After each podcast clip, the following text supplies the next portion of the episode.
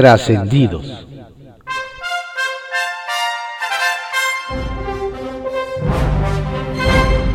Continuamos con la audiosíntesis informativa de Adrián Ojeda Román, en voz de su servidor Adrián Ojeda Castilla, correspondiente a hoy lunes 2 de agosto de 2021. Demos lectura a algunos trascendidos que se publican en periódicos de circulación nacional. Templo Mayor, por Fray Bartolomé, que se publica en el periódico Reforma. Todo en calma ayer durante la consulta popular que se reportó sin incidentes y sin votantes.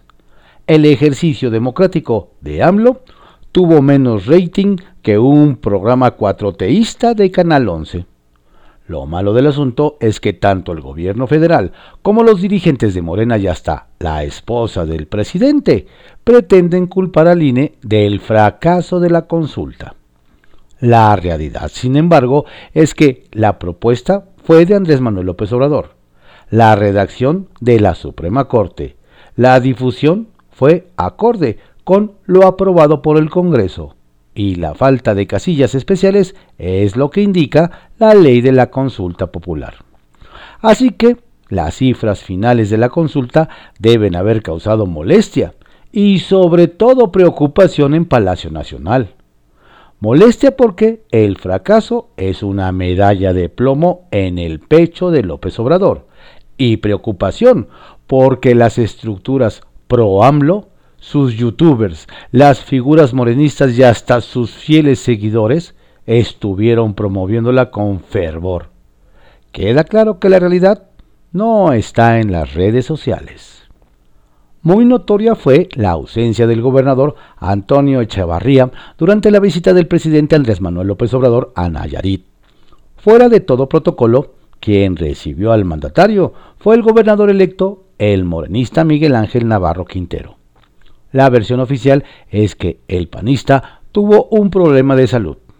Sin embargo, allá en Tepic se dice que en realidad los encargados de la gira presidencial le sugirieron que mejor ni se apareciera. ¿Será que algo le saben? Es pregunta que nada tiene que ver con todas las broncas legales del exgobernador Roberto Sandoval habrá que estar pendiente de lo que ocurrió esta semana en Tamaulipas, luego de que un grupo de madres que busca a sus hijos e hijas desaparecidas tuvo que rogarle a un capo del narcotráfico. ¿Qué le pidió? Que las deje entrar a un predio llamado La Bartolina para buscar los restos de sus familiares. Obviamente, la desesperada petición se da ante la indiferencia e ineficiencia de las autoridades federales y locales. Sería el colmo que un delincuente las apoyara en lugar de hacerlo el gobierno. Es una bendición que México tenga tanto bienestar. Hace unos días anunciaron las gasolineras del bienestar, que se suman al Banco del Bienestar, las pensiones del bienestar, las universidades para el bienestar y el gas bienestar, y hasta las tandas del bienestar. Menos mal que los de hoy no se parecen a los de antes porque esto recuerda los tiempos de Carlos Salinas, en que la palabra de moda era solidaridad. En fin, ahora ya no más falta que las y los mexicanos tengan bienestar de a de veras. Y no nomás que membrete. Circuito Interior, que se publica en el periódico Reforma. Sin duda, algo bueno traerá la consulta de ayer. Una vez terminada se acabó la veda de información. Más de uno asegura que en varias dependencias le pusieron candados a la rendición de cuentas aprovechando el ejercicio que organizó el INE. Mientras que los mensajes políticos nunca se pausaron, la información sí.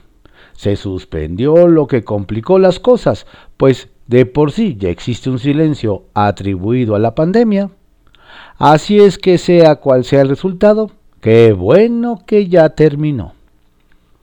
La Fiscalía General de Justicia deberá ponerse las pilas para ubicar al agresor de Luis Miranda Barrera, el hijo homónimo del político peñista, golpeado en una plaza de la Ciudad de México. Porque si algo saben los del Grupo Atlacomulco, es hacer presión metropolitana.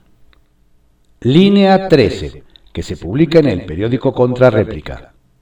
Recompensa.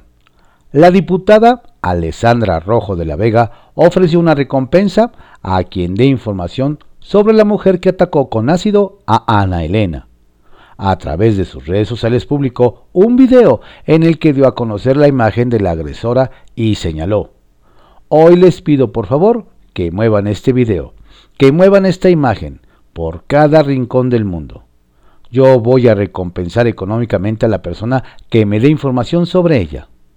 En caso de contar con información, solicito que la contacten por teléfono, correo electrónico y o redes sociales. Por salud mental. De acuerdo a la, a la secretaria de Salud de la Ciudad de México, Oliva López Arellano, la afectación en la salud mental y física de los menores por el confinamiento amerita responder con el regreso a las aulas. Por ello, y pese a la tercera ola de COVID, mantendrán el plan de regreso a clases en agosto. En conferencia de prensa precisó que las condiciones de seguridad estarán garantizadas en este proceso. Incluso cuestionó que las y los niños acuden a otras actividades exponiéndolos. Vemos a los niños expuestos en centros comerciales, en mercados, en el transporte público, precisó. Debate. En un debate transmitido por el canal del Congreso de la Ciudad de México, los diputados Ricardo Fuentes de Morena y Jorge Gaviño del PRD discutieron sobre la consulta realizada este fin de semana. En su oportunidad Gaviño señaló que le gusta la idea de las consultas. Sin embargo, cuestionó que se haya realizado una distorsión de la pregunta original que buscaba juzgar a los expresidentes y quedó un galimatías. Por su parte, Fuentes Gómez dijo que este instrumento de democracia participativa cambia las cosas en el país porque se consulta a la ciudadanía. Ya veremos al final quién tiene la razón. Exporta YESEM conocimiento con la participación de funcionarios de la Registraduría Nacional del Estado Civil de Colombia, los consejeros del Instituto Electoral de la Ciudad de México llevaron a cabo una reunión de protocolo con la finalidad de intercambiar información y experiencias en materia electoral y de participación ciudadana, así como de la instrumentación de sistemas tecnológicos en la realización de los comicios. El caballito Está listo el periodo extraordinario. Todo apunta a que será el próximo 12 de agosto cuando se realice el periodo extraordinario de sesiones del Congreso Capitalino para sacar los temas que interesan a la jefa de gobierno Claudia Sheinbaum. Los principales puntos nos dicen son la reforma que permitirá pasar el control de los penales de la Secretaría de Gobierno a la Secretaría de Seguridad Ciudadana y la ratificación de Nacheli Ramírez al frente de la Comisión de Derechos Humanos de la Ciudad de México. Además de las reformas, la ley de participación ciudadana para que los alcaldes puedan ejercer los recursos de obras vecinales. Arranca la transición en el Congreso. A poco más de mes y medio para que concluya la primera legislatura del Congreso local, el presidente de la Junta de Coordinación Política, el periodista Víctor Hugo Lobo, ya suscribió acuerdos políticos en las comisiones legislativas, comités, grupos de trabajo y organismos administrativos para hacer una entrega-recepción ordenada y sin rezagos parlamentarios. Lo cierto es que esta legislatura fue por demás complicada en la que algunas diferencias al interior de la bancada de Morena pusieron freno a varios acuerdos. Los retos de Rescala. La posición de Elías Rescala en la coordinación de los diputados del PRI en la 61 legislatura mexiquense será fundamental en la construcción de los acuerdos con otras fuerzas políticas, particularmente con Morena en los próximos tres años. Nos hacen ver que es ahora cuando se verá si Rescala está o no a la altura de esos retos bajo reserva, que se publica en el periódico El Universal. La intocable de la 4T. Nos hacen ver que a algunas personas les llamó la atención no ver el nombre de Raquel Buenrostro, hoy titular del SAT, en las investigaciones que la Fiscalía General de la República deberá hacer por el desacato en el abastecimiento de medicamentos oncológicos.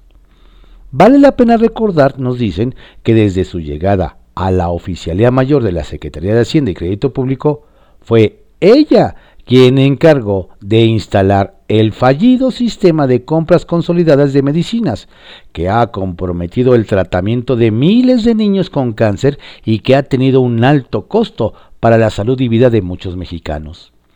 A doña Raquel, varios la consideran una funcionaria intocable, pues no perdona a nadie impuestos y no permite actos de corrupción. Sin embargo, hay también quien considera que no hay alguien que se atreva a tocarla con una investigación o juzgar su presunta responsabilidad en el desabasto de medicamentos. ¿Será doña Raquel una de esas funcionarias intocables de las que asegura ya no existen en la era de la autollamada cuarta transformación?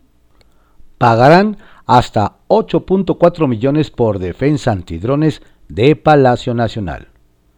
Hace unos días les informamos que la Secretaría de la Defensa planea instalar un sistema antidrones para reforzar la seguridad en las inmediaciones de Palacio Nacional, sede del Poder Ejecutivo, oficina y residencia del presidente Andrés Manuel López Obrador nos adelantan que tras la presentación y apertura de proposiciones de la licitación, se prevé que el Ejecutivo mexicano desembolse entre 4.5 y 8.4 millones de pesos por este sistema de seguridad. Esta semana, nos indican, será cuando la defensa entregue el fallo sobre este servicio que busca reforzar la seguridad de Palacio, donde se encuentra la oficina y residencia del presidente Andrés Manuel López Obrador. Preparan comparecencia de Ramírez de la. Mientras la consulta popular acaparó todos los reflectores, en la Cámara de Diputados siguen afinando los detalles para la comparecencia de Rogelio Ramírez de la O, que se realizará mañana en una sesión presencial de la Comisión de Hacienda. Nos comentan que el PAN ya tiene preparada una amplia lista de preguntas para el funcionario como su plan de trabajo, el importe total de la deuda de México, la cantidad de deuda que se ha contraído en lo que va de la administración, así como la estrategia para mejorar la economía en lo que resta del 2021 y los años posteriores hasta el 2024. En tanto, el líder de Morena en San Lázaro, Ignacio Mier, sigue cabildeando para lograr un extraordinario que permita desaforar al morenista Saúl Huerta y al petista Mauricio Toledo. Pero no más, no consigue el apoyo del PT.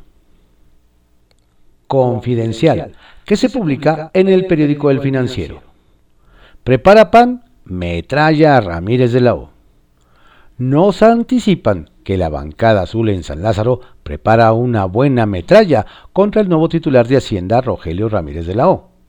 Además de su voto en contra de la ratificación de su nombramiento en el Pleno, mañana le harán saber, dicen, que de nada le servirán sus títulos, sus reconocimientos y su prestigio si el presidente López Obrador persiste en el empeño de orientar el gasto público hacia las obras faraónicas y por si no fuera suficiente, adelantan, le dirán que no ha tenido ningún cargo público ni experiencia en materia contable, financiera o presupuestal gubernamental. No será fácil, aseguran. Regodeo de un aludio. El que ayer se congratuló con la escasa participación en la consulta popular organizada por el INE fue Vicente Fox el expresidente panista celebró. Día histórico, la más baja votación de todos los tiempos. No sorprende, pues durante los días recientes se la pasó deslegitimando este ejercicio. Lo que sí sorprende es que haya logrado escribir sin faltas de ortografía. Bueno, si no somos tan estrictos. De perversiones políticas. Contrario al activismo de Fox, el que prefirió guardar silencio respecto a la consulta fue el otro expresidente panista, Felipe Calderón.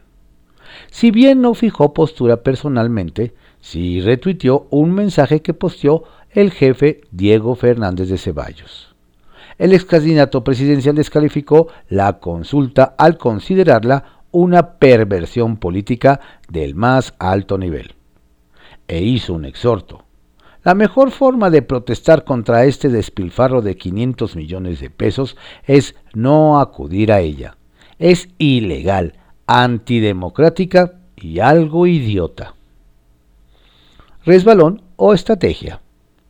Al que ya comienzan a no creer que en realidad cometa tantas pifias sin querer y surge la duda de que sea a propósito, solo para ganar notoriedad, es a la un diputado morenista Sergio Mayer. Ayer el también actor escribió en su Twitter, Felicidades Aremi Fuentes, gana bronce para México en los Juegos Olímpicos en alterofilia. Luego del evidente horror ortográfico y de una tunda en las redes, el legislador se limitó a señalar, muchas gracias a todos por la corrección. Aprecio sus comentarios termina ciclo de Alcocer en Segov. Ya había anticipado el presidente que vendrían cambios en el gabinete. Jorge Alcocer, coordinador de asesores de la titular de la Segov, Olga Sánchez Cordero, concluyó ayer sus tareas en el Palacio de Bucareli. Cerramos un ciclo, dijo la secretaria, ya agradeció la colaboración y el compromiso del funcionario de quien reconoció su trayectoria y su trabajo. Vienen nuevos retos en gobernación rumbo a la segunda mitad del sexenio, precisó. Alcocer expresó también su reconocimiento y respeto y aseguró que ha sido un honor trabajar al lado de la primera secretaria de Gobernación del Gobierno de México. Desafueros, Morena contra Morena. Duro se lanzó ayer, otra vez, el jefe de la bancada de Morena en San Lázaro, Ignacio Mier, contra Morena tal vez para que lo escuchara el mismo Ricardo Monreal. ¿O quién es? ¿El PT de la 4T? Reprochó que me evoca el cuento de Borges de la busca de Averroes, la actitud de los que se oponen a los desafueros que no saben descifrar impunidad e inmunidad porque llevan 30 años defendiendo su mundo, su destino, su fatalidad, la corrupción. Aunque luego afinó ya apuntó el dardo. Luego entonces la corrupción es el averroes de la oposición acusó. ¿No que querían difusión? Pese a que tanto ha criticado la 4T que no se dio difusión de la consulta popular, el Canal 11, medio público de alcance nacional, se dio el lujo de cancelar una entrevista relativa al ejercicio al consejero presidente Lorenzo Córdoba, quien no escatimó ayer en dar ese raspón al canal del IPN de forma pública. La Gran Carpa, que se publica en el periódico El Economista. FOCA. El Partido Verde Ecologista de México impulsa un punto de acuerdo para que la Comisión Permanente haga un llamado al gobierno federal y al de Quintana Roo a fortalecer las acciones necesarias para atender y controlar la problemática derivada del arribo masivo de sargazo a las playas del Caribe mexicano. El diputado Arturo Escobar precisó que el sargazo en grandes cantidades daña las playas y se convierte no solo en una amenaza para varias especies marinas, sino también para la actividad turística. Maestro de ceremonias. Para la sesión de este martes del periodo extraordinario de sesiones, se planea a partir de las 11 horas la comparecencia ante la Comisión de Hacienda y Crédito Público de Rogelio Ramírez de la O, propuesto por el presidente Andrés Manuel López Obrador como secretario de Hacienda. Está planeada que a las 17.30 horas, en sesión de pleno, se ratifique al secretario de Hacienda con votación de viva voz. Cuchillos. La titular de la CEGOP, Olga Sánchez Cordero, confirmó la renuncia de Jorge Alcocer Villanueva, quien estaba al frente de la coordinación de asesores. Este último expresó su reconocimiento y respeto a la secretaria. Trabajar al lado de la primera secretaria de Gobernación del Gobierno de México ha sido un honor, manifestó en sus redes sociales. la exministra de la Suprema Corte de Justicia indicó que con lo anterior se cierra un ciclo y vaticina nuevos retos en gobernación rumbo a la segunda mitad del sexenio. Desde las cloacas, por el duende, que se publica en el periódico La Razón. La papeleta del presidente. Histórica, la consulta popular tuvo su presentación oficial este domingo. El resultado de este ejercicio ciudadano, más allá del sí o el no a la posibilidad de llevar a juicio político del pasado en México, será el que este lunes amanecemos con una forma de democracia como la visualiza una sola persona. Es una definición de democracia a la medida de un solo hombre que no ve ni escucha a nadie.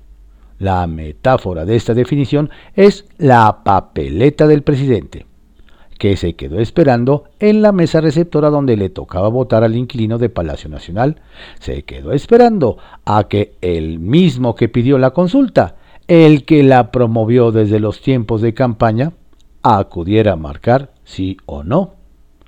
Esa boleta se quedó ahí, esperando.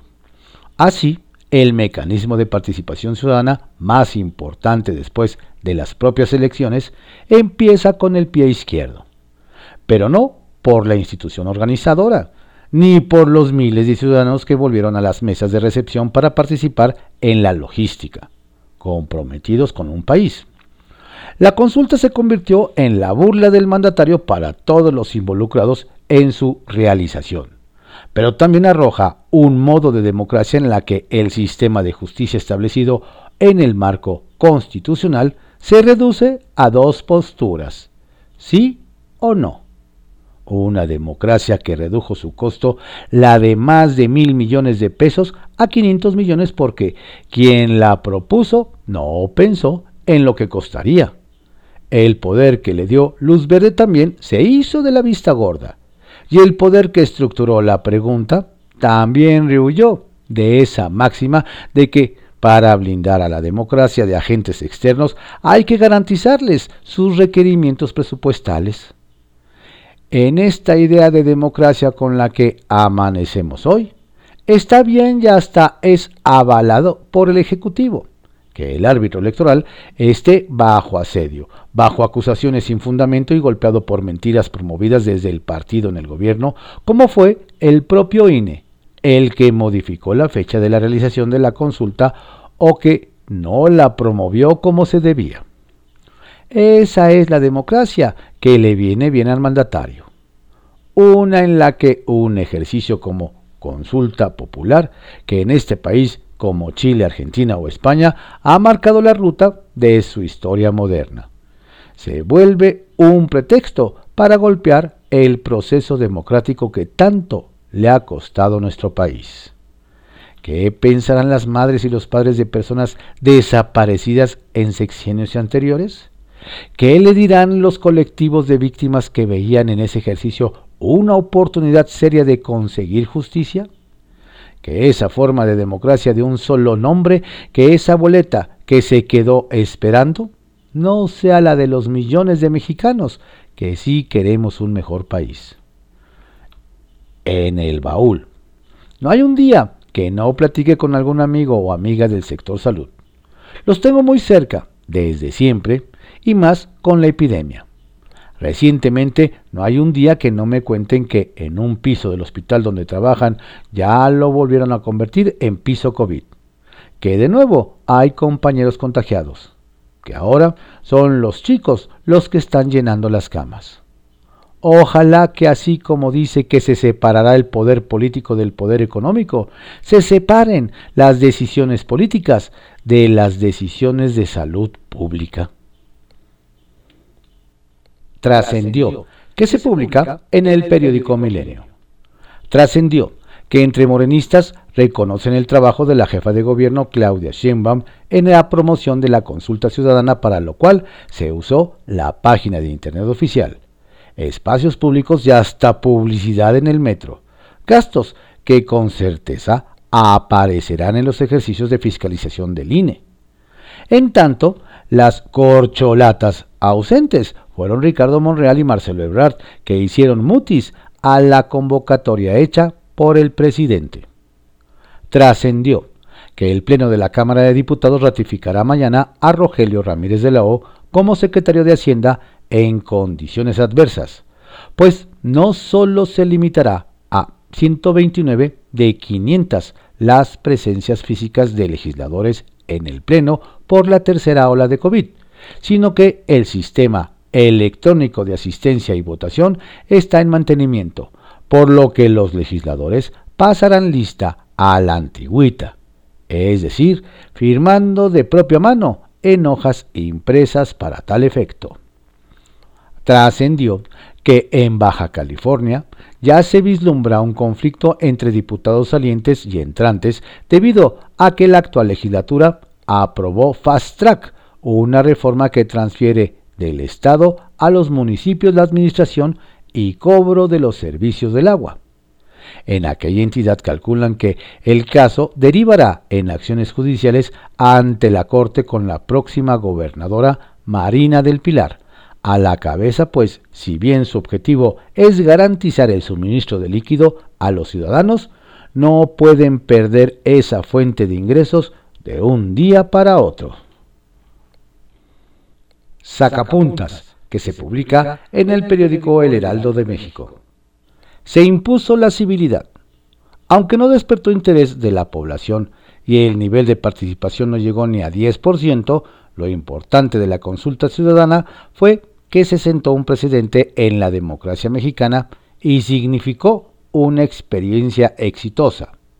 Así lo definió el presidente consejero del INE, Lorenzo Córdoba. Destacó la logística, la cantidad de votantes y la civilidad con la que se llevó a cabo. Al pie del cañón. Más allá del nivel de participación logrado en la consulta ciudadana, nos hacen saber que desde muy temprano la jefa de gobierno Claudia Sheinbaum y el secretario de gobierno Martí Batres estuvieron pendientes para atender cualquier irregularidad.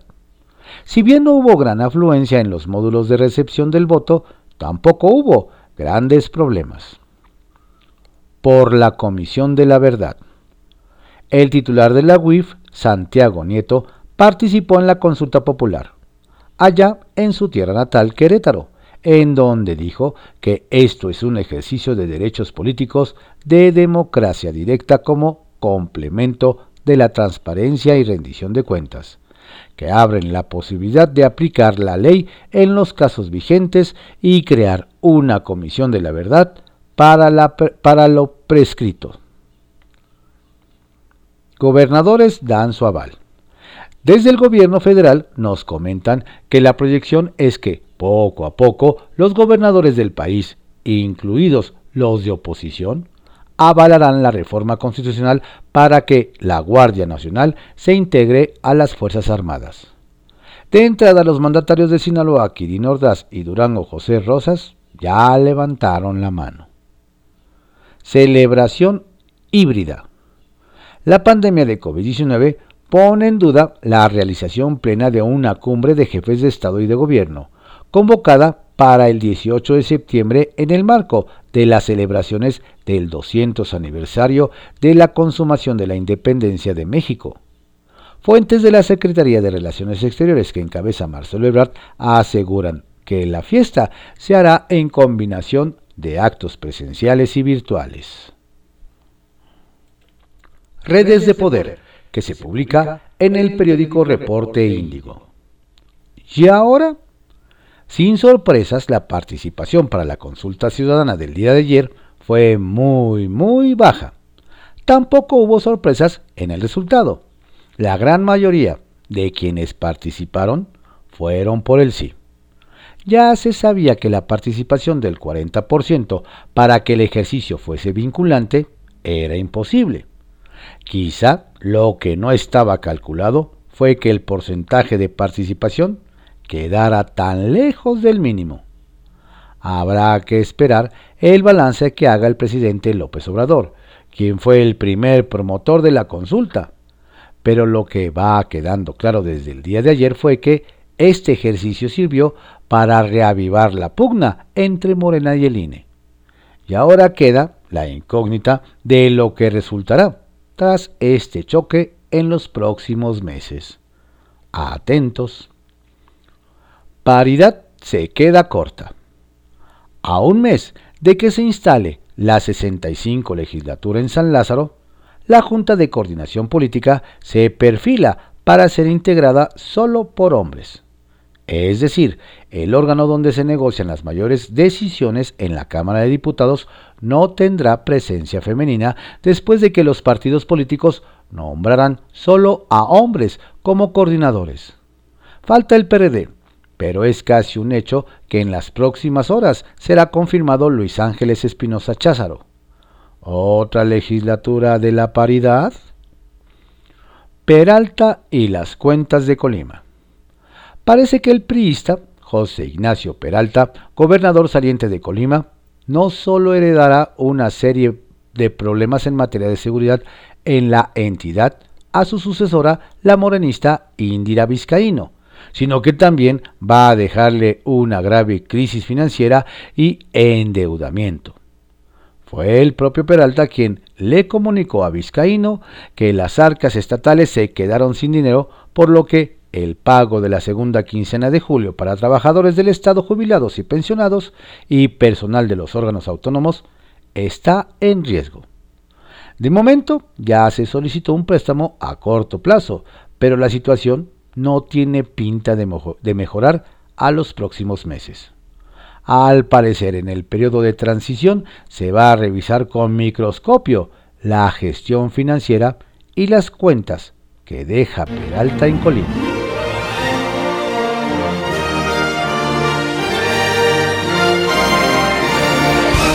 Estos fueron algunos trascendidos que se publican en periódicos de circulación nacional en la audiosíntesis informativa de Adrián Ojeda Román, correspondiente a hoy lunes 2 de agosto de 2021.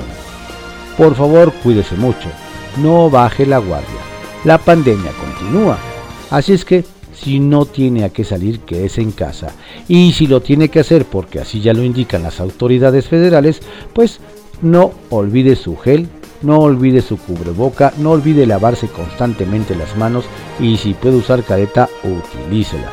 Y, por supuesto, lávese constantemente las manos. Tenga usted un estupendo lunes. Saludos de su servidor, Adrián Ojeda Castilla.